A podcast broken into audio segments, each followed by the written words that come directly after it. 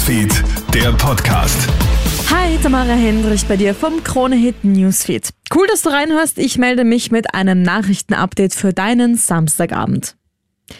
Ein Familiendrama spielt sich gestern Nachmittag in Wien ab. Ein 22-Jähriger findet seinen 54-jährigen Vater regungslos in seinem Einfamilienhaus. Sofort verständigt er die Rettung und beginnt mit Reanimationsmaßnahmen. Trotzdem kommt der Vater noch vor Ort ums Leben. Todesursache dürfte eine Kohlenmonoxidvergiftung gewesen sein. Die genaueren Umstände werden noch ermittelt, jedoch dürfte ein Notstromaggregat im Haus zu dem Unfall geführt haben.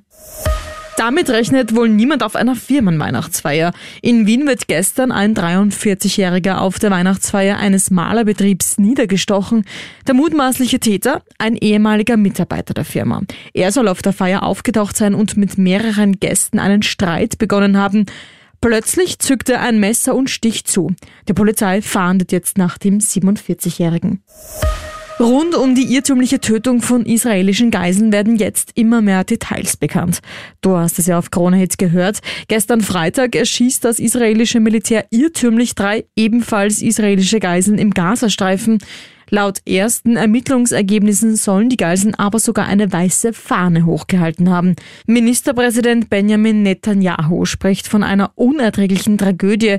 Die israelischen Streitkräfte sollen von nun an bei Zivilpersonen besonders vorsichtig sein, so ein Sprecher der israelischen Armee zu CNN.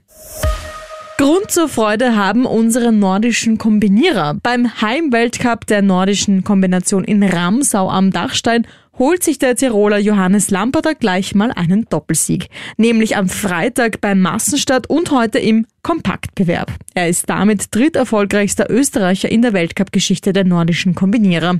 In Feierlaune sind auch die Skialpin-Damen.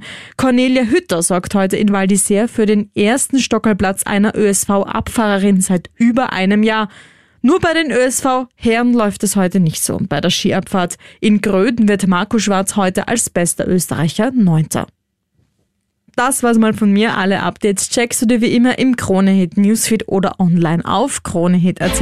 Hab noch ein schönes Wochenende. Kronehit Newsfeed, der Podcast.